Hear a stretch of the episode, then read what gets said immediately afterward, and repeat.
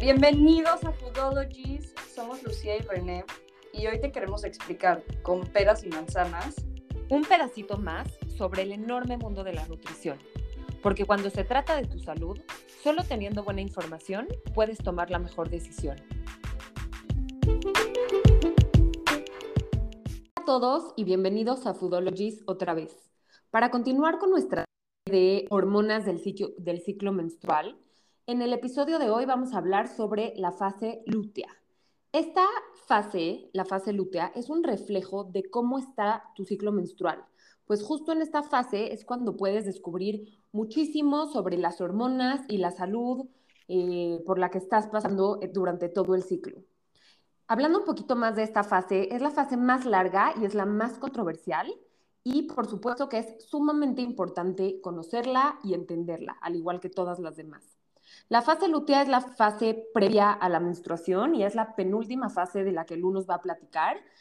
Y bueno, Lu, ahora sí, gracias por esta información tan valiosa que nos estás proporcionando. Y la primera pregunta que te quiero hacer es, ¿qué es lo que está pasando con nuestras hormonas en esta fase? ¿Qué es lo que está pasando en este momento? Platícanos un poquito para introducirnos a la fase lútea. Bueno, hola a todos y perdón por mi voz, estoy un poco enferma, entonces si de repente escuchan un estornudo, una sonada de mocos, lo siento muchísimo, pero bueno, no hay nada que hacer, es diciembre, Así me pasa. llegó mi catarrón, sí. pero bueno, vamos a empezar. Entonces, ¿qué está pasando con nuestras hormonas en este momento? Si se acuerdan de la última etapa que hablamos, que es la ovulación, que es cuando el óvulo se libera de esta capa de células que tiene alrededor, que ese es el evento tal cual que llamamos como ovulación. Después de que pasa eso, lo que eh, sucede con este grupo de células de donde salió el óvulo es que se convierte en una cosa que se llama el cuerpo lúteo. El cuerpo lúteo tiene receptores que son como antenitas para eh, detectar esta hormona de la que hablamos también en el episodio pasado que se llama la LH. La LH es la que genera la ovulación en primer lugar, pero ahora lo que va a hacer es que estas células que están detectando la, LH van a producir una segunda hormona muy importante que se llama la progesterona. La progesterona, yo diría que es la hormona más importante, si no una de las top 3 de la salud de las personas menstruantes y creo que no soy la única que dice esto, creo que hay muchas personas que lo dicen. ¿Por qué es tan importante? Este, número uno, porque los niveles de progesterona, como dijiste, Ren, no, no, lo, no lo dijiste de la, de la, progesterona en sí, pero hablaste de la, de la fase lútea y la fase lútea en gran medida es progesterona, ¿no? Entonces, lo que decía, eh, tus niveles de progesterona en gran medida son un indicativo de que también está tu salud menstrual y hormonal, ¿ok? Entonces, eh, pero esto por qué? Vamos a hablar un poco de las funciones que tiene la progesterona. Número uno, eh, hay que eh, dividir, bueno, creo que es importante volver a hablar de las dos, los dos ciclos que están pasando momentáneamente en nuestro cuerpo a nivel de salud hormonal y menstrual, que es lo que pasa en los ovarios y lo que pasa en el útero, ¿ok? Entonces, a nivel de lo que está pasando en el útero, no sé si se acuerdan que hemos hablado todo el tiempo de esta capita que se llama el endometrio. Entonces, la progesterona tiene un papel súper, súper importante en el endometrio en esta fase lútea, que es que una vez que ya creció este endometrio con todo el estrógeno que liberamos en las fases pasadas, la progesterona ahora lo que va a hacer es enriquecer esta capa de nutrientes y de vasos sanguíneos con el fin de poder recibir un embrión si es que hay una fecundación, ¿ok? Entonces llena esta capa de todos los nutrientes posibles para que si llega este embrión tenga la suficiente energía y nutrientes para empezar a desarrollarse, que es súper interesante.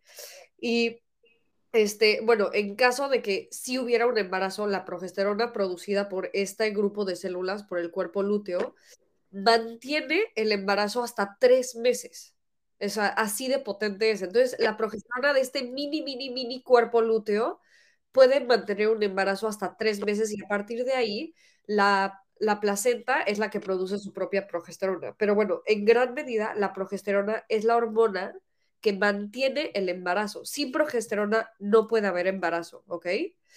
Y eh, por otro lado, la progesterona también tiene un rol protector eh, se ha visto que las mujeres o personas menstruantes que tienen una producción de progesterona como más, más cerca del rango alto normal, eh, puede ayudar a prevenir ciertos cánceres, por ejemplo, el cáncer de ovario, pero estoy hablando de progesterona dentro de rangos normales, pero en el rango como alto normal. Entonces, bueno, es protectora, ayuda a fomentar el embarazo y a mantener el embarazo y además tiene otro rol como eh, nos, nos ayuda a, a modular nuestro humor, ¿no? Entonces es súper, súper importante y este, pues tal cual, es un reflejo, o sea, si no hay suficiente progesterona, si hay suficiente progesterona, es un, es un reflejo de lo que ha pasado en, nuestro, en el resto de nuestro ciclo menstrual, ¿ok?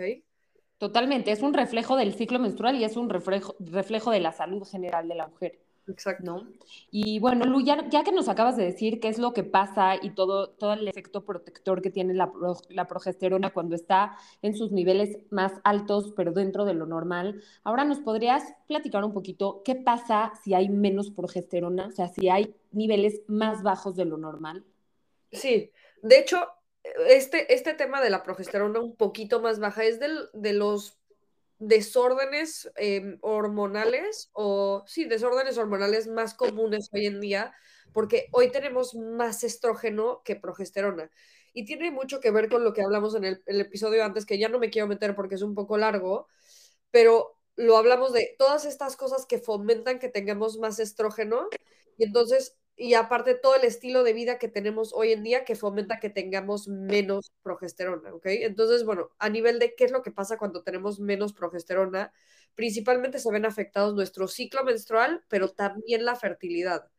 Y esto puede afectar eh, otros aspectos como también nuestro humor y puede darnos síntomas como ausencia del sangrado menstrual, spotting, que es como tener gotitas de sangre, pero que no es como un sangrado como bien o sea, rojo.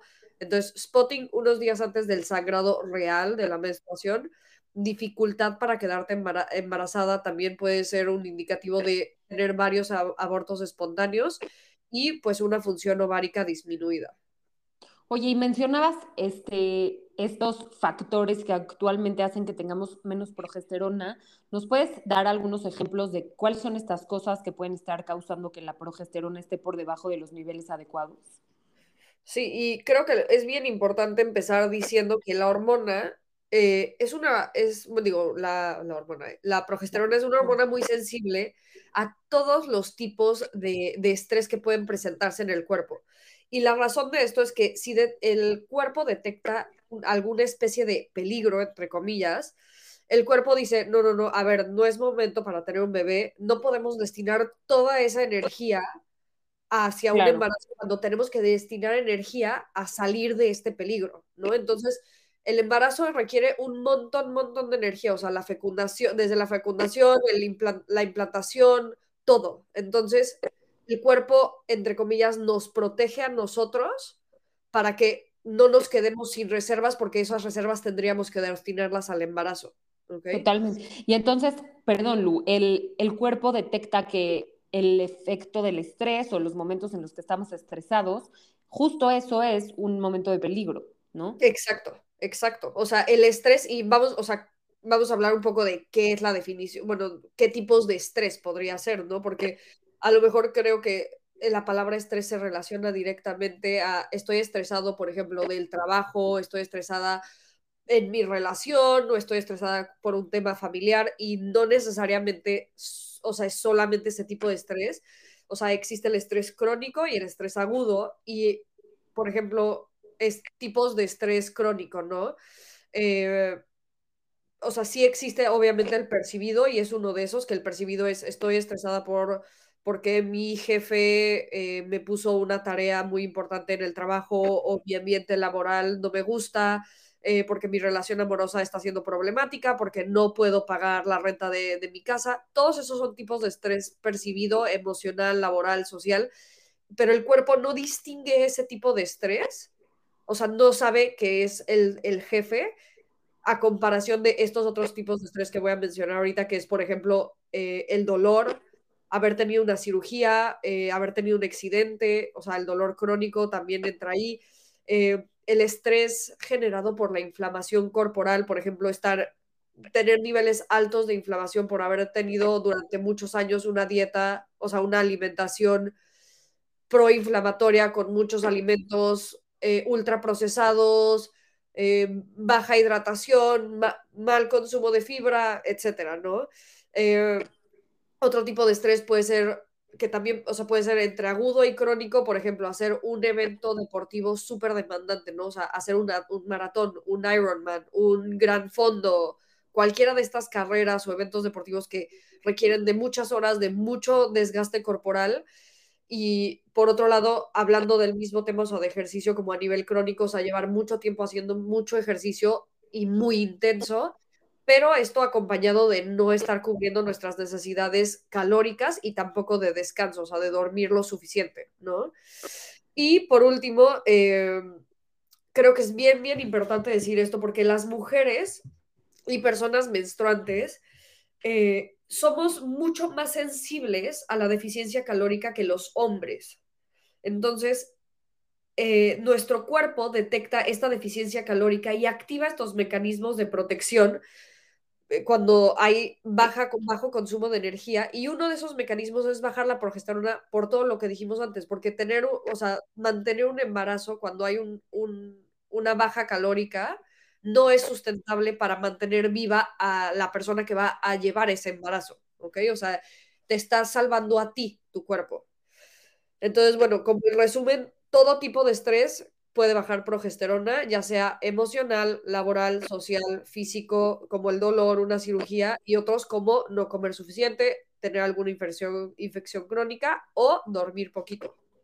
Oye, Lu, me quiero adentrar un poquito a algo que acabas de decir ahorita sobre el estrés, que es un poco contrario a lo que siempre hemos escuchado, ¿no? Siempre hemos escuchado, haz ejercicio y mátate, este, no importa que, que lo lleves al extremo, come menos, lleva planes de alimentación restrictivos. Entonces, como que todo esto que hemos o que alguna vez pensamos o alguna vez escuchamos que era lo saludable y que era la forma de cuidar a nuestro cuerpo, es completamente contrario, porque justo eso, o sea, el, ejercicio excesivo, la dieta em, restrictiva, este, todo este estilo de vida que, que muchas veces nos han fomentado y hemos escuchado que es lo correcto, es justo lo contrario porque es lo que, lo que provoca que la progesterona no pueda llegar a los niveles correctos, que estemos en, en unos niveles de estrés eh, aumentados y no sanos, que como dices, puede ser que ni siquiera sean percibidos por nosotros y que creamos que estamos teniendo un estilo de vida espectacular, pero realmente estamos llevando a nuestro cuerpo a unos niveles de estrés no normales que nos causan problemas hormonales. 100%. Y, o sea, esto, o sea, como en inglés hay una frase que es stress is stress y es eso, o sea, no importa el tipo de, estrés, tu cuerpo siempre lo detecta igual y responde igual. O sea, la, respuesta a cualquiera de esta, bueno, de este abanico de tipos de estrés del que acabamos de hablar es producir cortisol. O sea, siempre la respuesta va a ser esa y el cortisol es la hormona del estrés y el cortisol tiene los mismos efectos dentro del cuerpo, no importa si es que tu novia te habló feo o tu jefe te regañó o no puedes pagar la renta, no importa. El cuerpo no distingue eso, pero el efecto siempre es igual. Entonces, y te digo, y el otro tipo de estrés que también puede entrar de lo que acaba de decir es, estoy haciendo demasiado ejercicio, estoy comiendo poquito, ¿no? Que es, es esto lo que acabo de decir, o sea, es no, e, este estilo de vida que nos han promovido a las personas menstruantes y yo creo que o sea, no es una, no quiero dar la generalización, pero sí creo que es lo que ha pasado en los últimos 30, 40 años, o puede ser que más, que es que las mujeres necesitamos comer menos, hacer más ejercicio porque tenemos que ser más chiquitas, ¿no? Entonces, no. necesariamente funciona, y o sea, aunque no te quieras quedar embarazada, eh, no, Quieres tener salud hormonal, ¿no? Todas queremos tener salud hormonal mucho antes de querer alcanzar cierto cuerpo este, imposible o imposible de mantener, ¿no? Eh, o sea, al final salud hormonal significa salud en general. Sin salud hormonal no te vas a sentir bien. Entonces, no importa si el fin no es el em, buscar el embarazo, hay veces que estos excesos de, de demanda a nivel de ejercicio y dietéticos no son viables para llevar una buena salud hormonal y pasa muchísimo, sabemos estos casos muchísimo, todo el tiempo, o sea, gente que lleva, lleva en desesperación de me siento fatal, estoy agotada, aparte mi ciclo menstrual ahora es irregular, y, pero soy súper sana, ¿no? O sea, como esto y estoy todo el tiempo a dieta y hago HIT, ¿no? O sea, ejercicios funcionales todo el tiempo y voy a clases súper intensas y pues es que no funciona, ¿no? O sea, no, no, funciona para todos, pero por, lo general a las personas menstruantes no nos funciona muy bien. Totalmente. Oye, y otro punto que también quiero adentrarme de algo que mencionaste es del sueño. ¿Cómo la falta de sueño puede afectar la fertilidad y el ciclo menstrual, que es, es un tema enorme? Y yo sé que en este, en este episodio y en esta como miniserie de hormonas femeninas estamos hablando exclusivamente de mujeres, pero afecta la falta de sueño tanto a hombres como a mujeres al nivel de fertilidad. Voy a dar aquí unos datos muy rápidos para no salirme tanto del, tema, pero el sueño insuficiente, y primero definiendo qué es sueño insuficiente, es dormir menos de siete horas en adultos. O sea, dormir seis horas y media ya se considera eh, sueño insuficiente para adultos. Y bueno, este sueño insuficiente genera una alteración en todas las hormonas femeninas, incluyendo la progesterona. Y hablando específicamente de la progesterona, podría decir que la falta de sueño afecta los niveles de progesterona hacia abajo, por supuesto, y viceversa. O sea, también los niveles bajos de progesterona pueden estar asociados a trastornos del sueño. Eh, bueno, hay, hay algunos estudios que sugieren justo esto. Y en general se ha visto que personas con un sueño insuficiente tienen ciclos menstruales anormales, distorsionados, tienen mucho más eh, posibilidades de irregularidades. De hecho, se ha visto que las mujeres con trabajos nocturnos, que trabajan en night shift, tienen mucho mayor tasa de irregularidades en su ciclo menstrual y mucho mayor probabilidad de un aborto espontáneo y por supuesto que menos probabilidades de éxito reproductivo. Entonces, hablando ahora un poquito sobre los hombres, eh, también no dormir, tener un sueño insuficiente, les disminuye sus niveles de, testosterona. Entonces, por supuesto que también su probabilidad de éxito reproductivo y de fertilidad disminuye. Sí, al final la, progesterona y la testosterona derivan de una sola hormona. Entonces afecta a, ambos lados a nivel de fertilidad, sin duda alguna, y de salud hormonal en general. Totalmente. Entonces, bueno, aquí recalcar nada más que la falta de sueño es básica para todo, en todos los aspectos y principalmente también para hormonas, tanto femeninas como masculinas. Y ahora sí, Lu, cuéntanos un poquito cómo se siente en nuestro cuerpo esta fase, cómo podemos detectar que estamos en la fase lútea. Pues normalmente, o sea, esto es una generalización, pero la gran mayoría de las personas menstruantes se sienten así, o sea, la primera semana de la de la fase lútea, que creo que no dijimos cuánto dura, pero dura de entre 10 y 14 días. Y entonces es la fase más larga de nuestro ciclo. Eh, la primera semana te puedes sentir prácticamente igual que antes, o sea, con bastante energía, bien, o sea, normal, digamos, ¿no? Y luego, conforme se acerca el fin de esta fase, o a partir de la segunda mitad de la fase lútea, también se le llama la fase lútea tardía, te puedes empezar a sentir un poco más cansado, más cansada. Esto es normal. ¿Por qué? La progesterona es una hormona catabólica, que eso quiere decir que rompe, que destruye, ¿no? No, no en el mal sentido, pero rompe tejidos y, ¿cómo se llama? Y entonces estás en constante catabolismo y eso requiere mucha energía. Y por otro lado, también tenemos el cortisol un poquito, o sea, naturalmente un poquito más elevado. Y ambas cosas, o sea, ambas hormonas son catabólicas. Entonces, ambas están generando un X consumo extra de energía que en las fases de antes no teníamos. Entonces es un poco, es bastante normal sentirnos entre, o sea, un poquito más cansadas, este, sin embargo, no debe de ser incapacitante. Y lo otro que también va de la mano es nos podemos sentir con un poquito más de hambre y también es normal.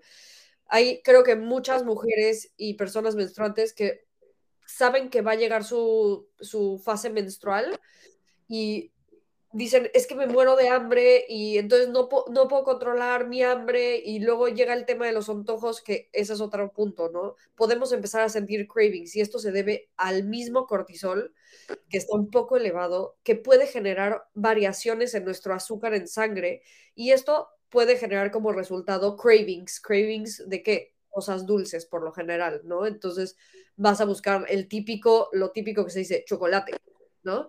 O quieres unos muffins, o quieres un pedacito de pastel, ¿no? Se te antojan cosas dulces porque lo que quieres es volver a, o sea, tu cuerpo lo pide como para restablecer esos niveles de glucosa. Este, sin embargo, no necesariamente lo mejor es acudir al chocolate, ¿no? Pero bueno, esa es otra cosa que puedes sentir. Hambre, un poco de cansancio y cravings.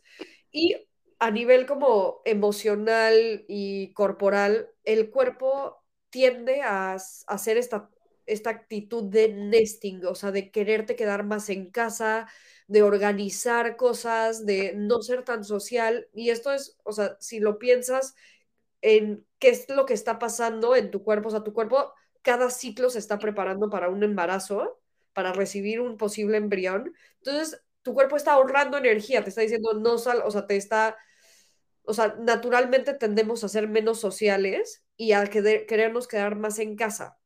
Y lo que decía de organizar tu, tu espacio. Entonces, literal, tu cuerpo está preparándose para recibir un bebé.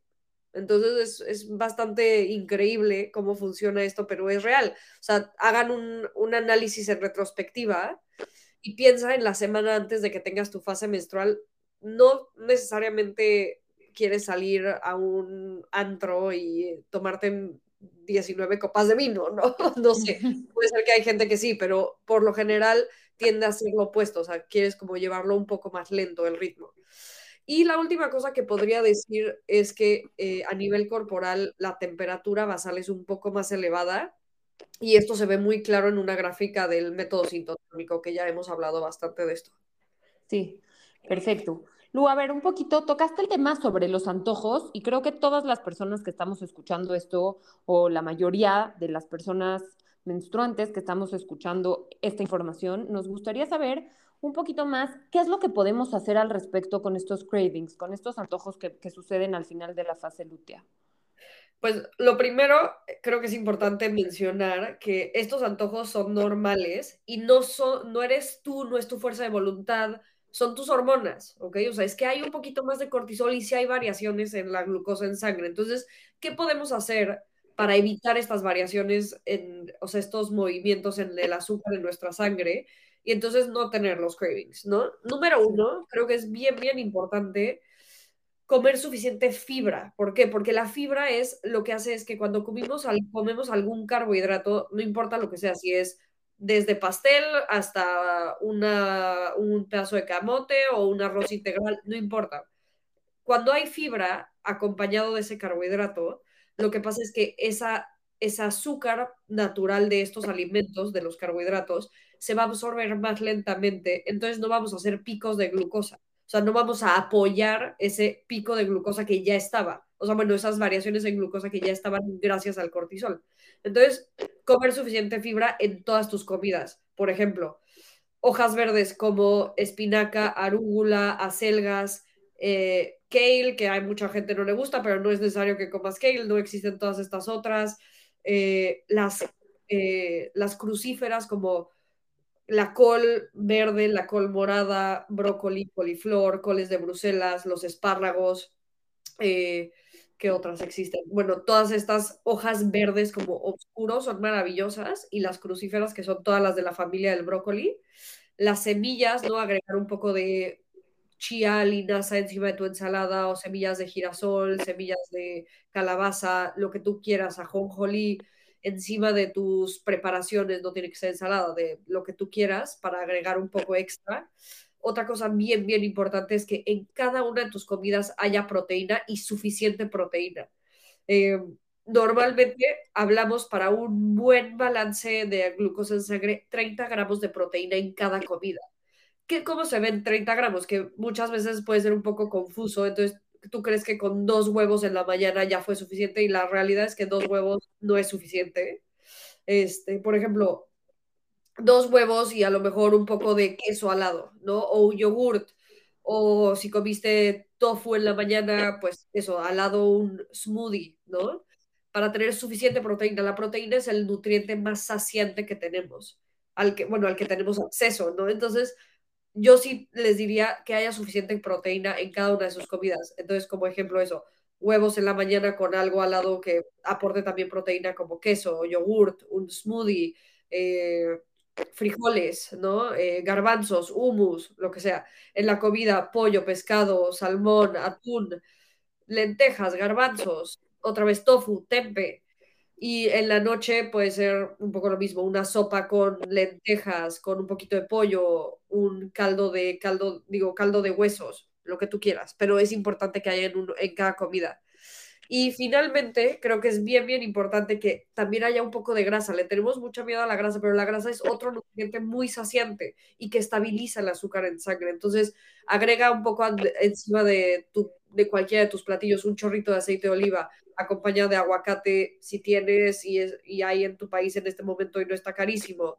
Este, un poco de mantequilla, eh, un poco de ghee, semillas también, nueces. Entonces, todos estos, estos tres nutrientes, proteína, fibra y suficiente grasa, te van a ayudar a que acabes cada una de tus comidas y te sientas bien y te sientas saciado o saciada hasta la siguiente comida y no tengas estas variaciones tan grandes en el azúcar en sangre que te generen antojos. Perfecto.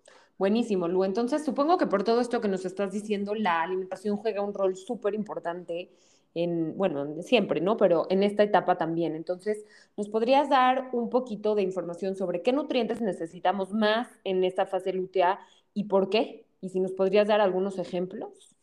Claro que sí. Pues, eh, número uno, el, bueno, voy a decir eh, tres cosas que son súper, súper importantes. La primera es el complejo B. El complejo B ¿de dónde lo sacamos? O sea, es un grupo de vitaminas, que es la B1, la B2, la B3, etcétera, ¿no? Y la sacamos principalmente de los cereales, ¿no? Hay muchísimo en los cereales, los cereales integrales. Si son cereales blancos, o sea, por ejemplo, una harina blanca, ya no está los complejos, eh, bueno, el complejo B ya no está ahí porque está en la cáscara, en la cascarilla, entonces tiene que ser integral.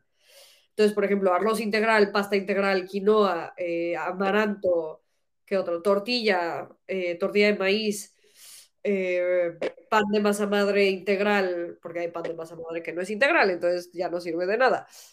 pan de centeno, cualquiera de estas, ¿ok?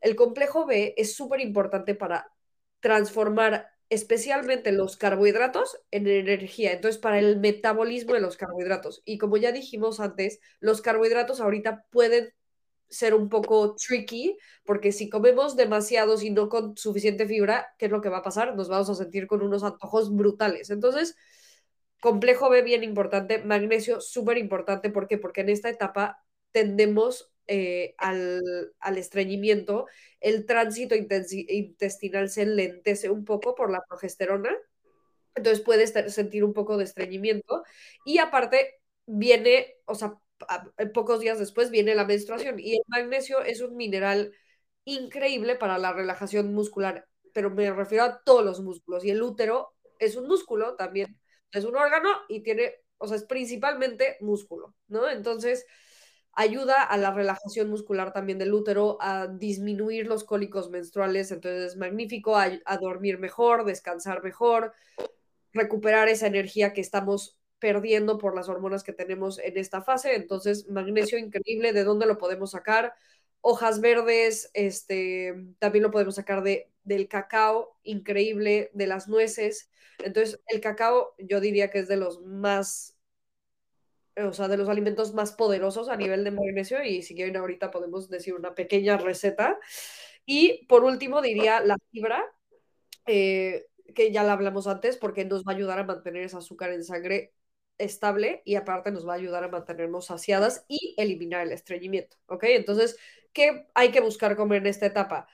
Eh, hojas verdes, ajonjolí, arroz integral, camote, aguacate, semillas de girasol, cacao puro, salmón, pavo, o sea, como pechuga de pavo o de pollo, huevos, eh, carnes rojas que te gusten, o sea, de manera esporádica y en cantidades que no sean gigantes, ¿no? Como carne roja de súper buena calidad si la puedes encontrar y está accesible para ti y lo puedes hacer.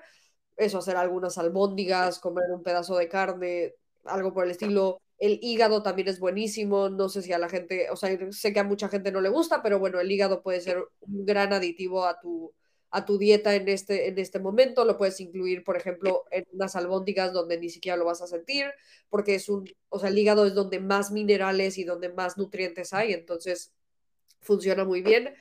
Em, y como a nivel de grasas, pues eso, lo que dijimos, aguacate, aceite de olivo, mantequilla, ¿no? Y em, ejemplos de un platillo, o sea, por decir algo, podría ser eso, una pechuga de pollo al horno o un salmón con brócoli rostizado o coles de Bruselas, un chorrito de aguacate encima de todo y un poco de arroz integral, ¿no? O, otra receta como un poco más plant-based, este podría ser como calabaza de invierno, que también pues, se llama butternut squash, al horno con lentejas, cebollita salteada con mantequilla y espinacas salteadas, ¿no? Ahí tienes dos ejemplos de, comidas completas que te van a hacer sentir saciada durante esta etapa. Van a bajar tus cravings, van a bajar tu estreñimiento, te van a ayudar a no tener tan, tantos cólicos cuando se acerque la, fase menstrual y bueno, al final es que están buenísimos. Y a lo que dijimos de la, del cacao, del que funciona muy bien, yo lo que hago normalmente y le recomiendo a todos mis pacientes es calientas una, una taza de leche, si te gusta la leche, yo recomiendo la leche de cabra. Sé que en México no es muy disponible, aquí en España donde yo vivo sí la encuentras. La leche de cabra es magnífica, no es, es mucho más digerible que la leche de vaca, entonces bueno, leche de cabra entera o si no, leche de coco, perfecta. Eh, caliente, eh, dos cucharaditas de cacao puro o de cocoa, pero si encuentras cacao puro, pues mejor, porque no ha tenido el proceso donde le quitan la grasa y en la grasa hay muchas vitaminas, ¿no? Entonces, si es puro, puro, mejor. Y le puedes poner una cucharadita de miel de abeja, si te gusta la stevia, el monk fruit, miel de, miel de maple es magnífica. Y para absorber mucho mejor los nutrientes del cacao, yo le agrego media cucharadita o de mantequilla o de ghee. Y entonces esto lo revuelves, lo puedes meter a la licuadora y se hace mucha espuma. Esta bebida es perfecta para esta etapa. Lo puedes tomar entre comidas, de, como un acompañamiento de tu postre, lo que tú quieras, y es magnífica. Increíble, Lu. Pues gracias por, por estos tips. Oye, ya por último, para no extendernos más, ¿nos podrías platicar un poquito cómo se ve nuestro ejercicio o, o, cómo tú recomendarías que sea la intensidad del ejercicio en esta fase comparado con las fases anteriores? Pues como dije hace, hace ratito, más o menos podríamos dividir esta fase en dos, en la fase lútea temprana y la tardía. En la fase lútea temprana hay mucha gente que todavía se siente bien, con mucha energía. Entonces puedes mantener un poco la intensidad del ejercicio que, del que habíamos hablado en la fase ovulatoria y la fase folicular, que es como intensidad alta, ¿no? Puedes mantenerlo un poco, pero yo recomiendo irlo bajando poco a poco y en los últimos cinco o cuatro días, tener una intensidad baja. No, no significa no hacer ejercicio, porque aparte del ejercicio es maravilloso para salud mental, para de tiempo libre, o sea, una actividad de tiempo libre, la gente se siente más centrada, liberación de estrés, lo que tú quieras. Entonces, no necesariamente hay que eliminarlo. Yo nada más diría bajar la intensidad, o sea, si estabas haciendo ejercicio funcional, a lo mejor es el momento de levantar un poco de pesas de, eh, con peso moderado y hacer, no sé, elíptica, que no es de alta intensidad, ¿no? Eh, puedes hacer pilates, yoga vinyasa, eh, nadar, power walk, spinning como no súper intenso, pero como más de carrera larga, ¿no? Este tipo de ejercicios funcionan increíble y te digo, conforme te vas acercando hacia la última últimos días de la fase, puedes hacerlo mucho más calmado este tipo de ejercicio y la razón es porque tenemos el cortisol alto, si nosotros empujamos a nuestras glándulas adrenales haciendo ejercicio súper intenso, vamos a liberar más cortisol también. Entonces, eh, tener doble, o sea, como doble liberación de cortisol no es lo mejor, y menos si estás buscando, por ejemplo, un cambio de composición corporal, o sea, si estás haciendo como un programa de entrenamiento porque quieres perder peso y está bien, ¿no? Eh, porque quieres marcarte más, porque tienes un objetivo de, en una carrera de, no sé, de bici, lo que sea. Este, ¿cómo se llama?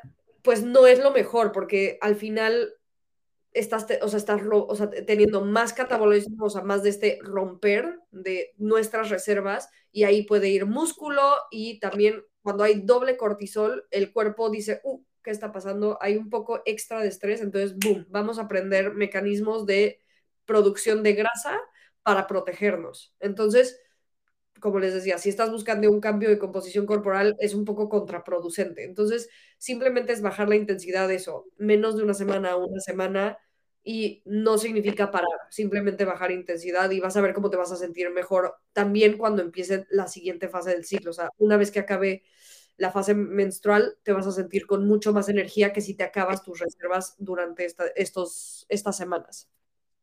Totalmente. La verdad, qué interesante y qué tan poco conocido, o sea, qué tan poca información hay al respecto, ¿no? Nos dicen haz ejercicio, pero nadie te explica qué tipo de ejercicio debes de hacer y es lo adecuado para cada una de las fases, ¿no? Y bueno, Lu, ya ahora sí, para poder cerrar, en, los episodios pasados ligaste em, la fase con una estación del año. ¿Nos puedes platicar con qué estación del año la puedes ligar y por qué? Esta se relaciona con, bueno, la fase lútea se relaciona con el otoño. Es como una fase larga, más tranquila, donde bajas la intensidad, ¿sabes? El verano es como intenso, felicidad, mucha energía, porque hay mucho sol, estamos afuera todo el día. Y en el otoño como que empiezas poco a poco a ir a estar más dentro de casa, este, a comer más comida caliente, más de estos como vegetales fibrosos que también son de la época, ¿no? O sea, empieza a, o sea, empieza a crecer el brócoli, las coles, todo esto realmente sí se relaciona, o sea, es, es muy, a mí me gusta, te digo, mucho relacionarlo porque al final se parece y si se te olvidan cosas, puedes pensar en qué es lo que haces en el otoño y un poco aplicarlo a tu fase menstrual. Entonces, bueno, es eso, como bajar intensidad, estar más dentro, más cozy, más nesting, eso de estar un poco más en casa, prepararte para el invierno y descansar un poquito más, ¿no? Entonces, bueno, esa es la, etapa, la, estación del año, el otoño. Perfecto, perfecto, Lucía. Pues muchísimas gracias por toda esta información tan valiosa, tan increíble que nos acabas de dar. Y gracias a todos los que escucharon este episodio los esperamos para el próximo, para ya ahora sí poder cerrar con la fase, bueno, con el ciclo menstrual. El siguiente episodio va a ser sobre la fase menstrual. Y bueno, si tienen alguna duda, por favor, escríbanle a Lucía si es una duda específica de este tema. Nos pueden escribir igual cualquier otro tipo de dudas, de sugerencias. Y otra vez, muchas gracias por escucharnos. Bye, muchísimas gracias.